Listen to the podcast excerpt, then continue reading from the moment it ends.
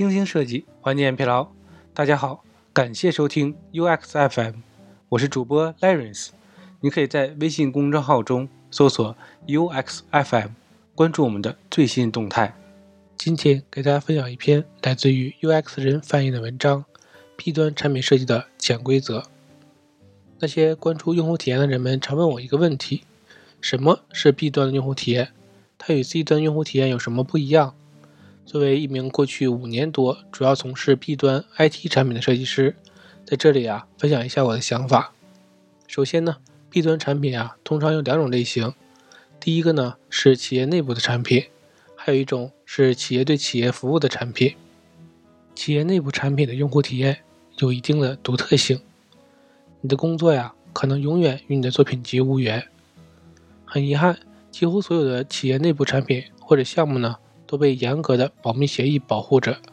绝大多数 B 端项目啊，都是为特定的用户提供的专门内部流程。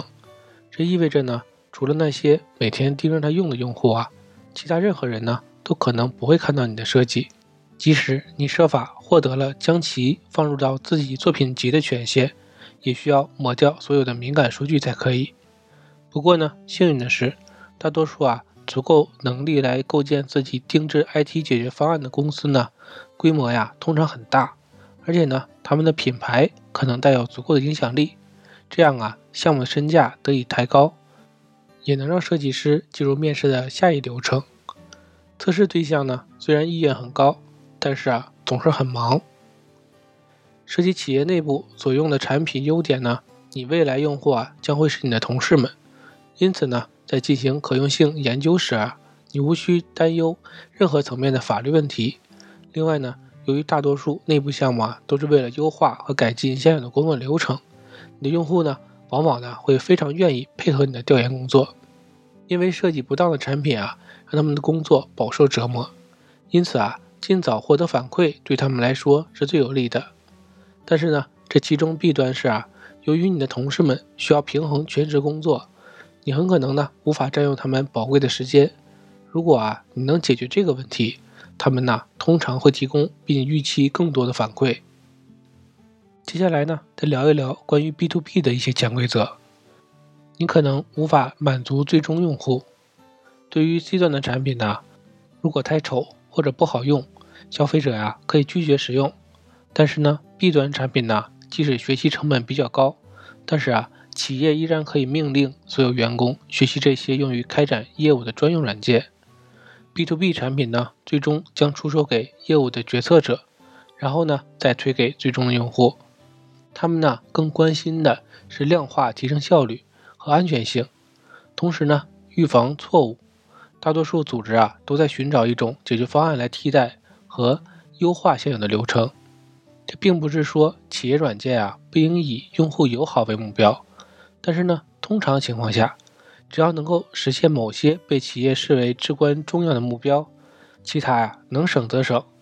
对底线的影响有时啊会成为最重要的因素。全球各大企业的用户体验设计领导者仍在争夺一席之地，以证明啊优质的设计价值。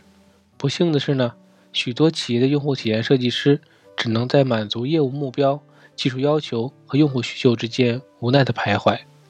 像大多数项目中一样，在企业领域内啊，如果可以证明更好的用户体验，可以量化的提升生产效率，比如呢，可以节省金钱，这样啊，你就有了一个绝佳的机会和挑战了。其次呢，是被鲸鱼用户左右。如果你在 B to B 领域工作，可能呢会很熟悉鲸鱼用户。通常呢，他们呢带给我们最多收入的客户。因此呢，在某个特定的产品路线中，拥有极大的影响力。由于较少的鲸鱼用户简化了需求收集和确认的过程，有时啊，你的工作会非常顺畅。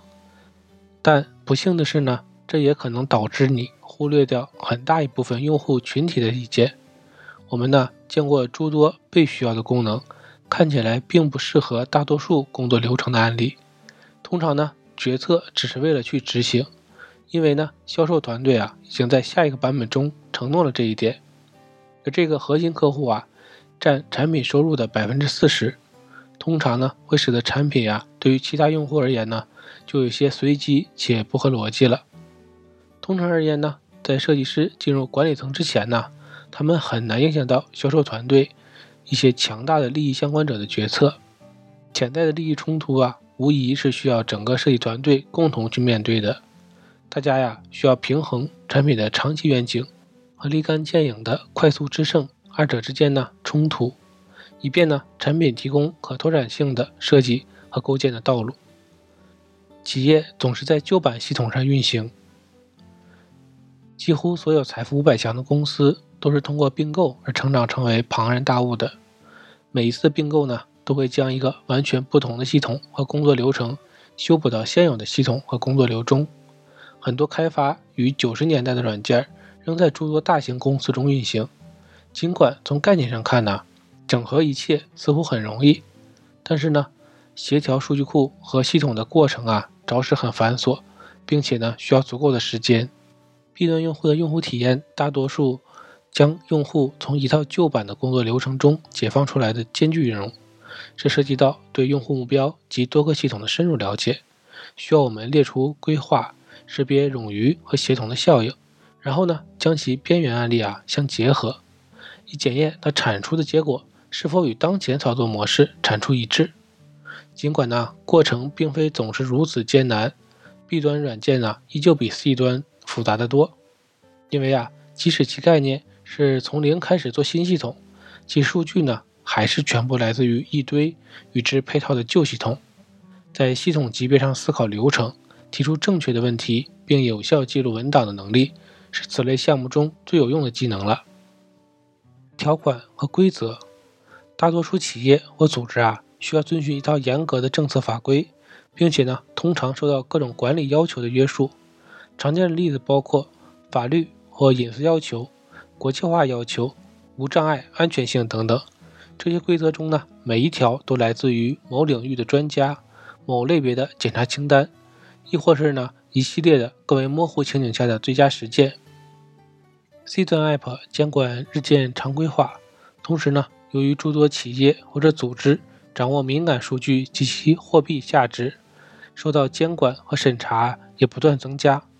当然呢，这个问题的答案显而易见，你的确切问题呢是存在于第三方解决方案的。但是啊，由于某些规则或规定，你可能根本无法使用它。由于必须满足很多这样或者那样的标准呢，对用户来说呢，最终的设计往往不太理想。虽然乍一看可能并不明显，但是啊，这也是历史上许多政府软件的设计起来看起来很蠢的原因之一啊。慢慢改进，和上面的观点类似。B 端的产品用户的独特之处啊，在于他们对变化的抗拒心理。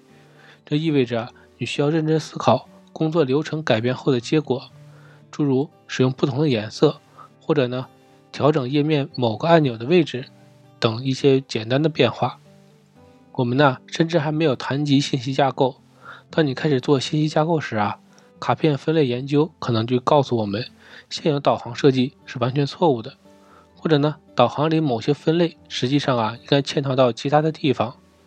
不过呢，你很快就会发现了，当实际执行这些变化时啊，你将面临着巨大的压力。知道何时依赖自己的研究和专业知识，何时推进，何时呢放慢步伐是非常关键的。这样啊，你才可以避免疏远过多的用户。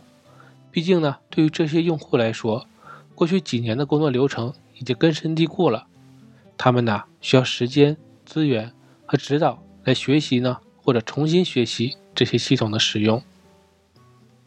尽管他们可能会拒绝改变，但是啊，这绝对不代表我们作为 UX 专业人士就无法引导他们拥抱变化。我们要做的呀，便是了解他们的痛点，并且呢，在设计时时刻考虑到用户的最大利益。信息密度。许多旧版的 B 端 App 产品呢，都有一个共同的特点，那就是他们的信息密度非常高。理想的解决方案呢，也许是隐藏所有不必要的信息，仅显示刚需的信息。但是，隐藏掉错误的内容风险可能会更加巨大，以至于啊，不得不将其保留在不断增加的实体屏幕上。这就容易导致打包的屏幕设计啊，极大增加了用户的认知负担。而这些负担呢，之所以被用户接受，就是因为他们必须只能学习如何使用软件来完成工作。此外呢，对于许多管理或者监控类的产品呢，用并别模式查看信息、进行比较和参考是非常重要的。复杂的非线性工作流使得界面设计啊更具挑战性，因为呢，许多选项都需要既可随时访问，又不能妨碍其他的操作。最后呢，再聊一聊我们的机遇。随着公司或者组织啊越来越依赖技术，B 端产品的用户体验设计啊将成为许多公司主要竞争的优势。如果你具有拥抱复杂性、平衡多个利益相关方的观点，并且呢在约束内进行创新的能力，你便能轻而易举地杀入 B 端软件设计的领域。随着机器学习诸如振奋人心的新技术出现，各种业务呢？会带着极其庞大而复杂的数据库排队等候，UX 将站在如何产生有价值的见解最前沿，以便弄清用户想要从这些数据中获取什么，以及如何对其进行操作和访问。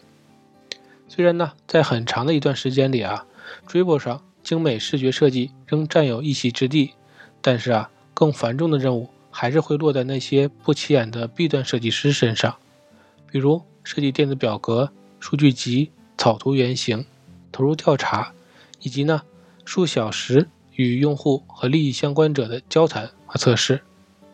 最终啊出现在用户面前的内容可能并不完全整洁和简单，但是啊，请你相信，在成为备受瞩目的明星 B 端产品前，其每一处基准点呢都经过了 UX 设计师的严格审查。我们的用户呢？已经全力以赴地使用这些产品努力工作了。我们的产品呢，也通过清除一些障碍来减轻用户的负担，这样已经非常不错了。今天的内容就到这里了，让我们期待下期的精彩内容。你可以在播客的文稿中找到我们的联系方式，欢迎给我们投稿或者提出建议，让我们一起把节目做得更好。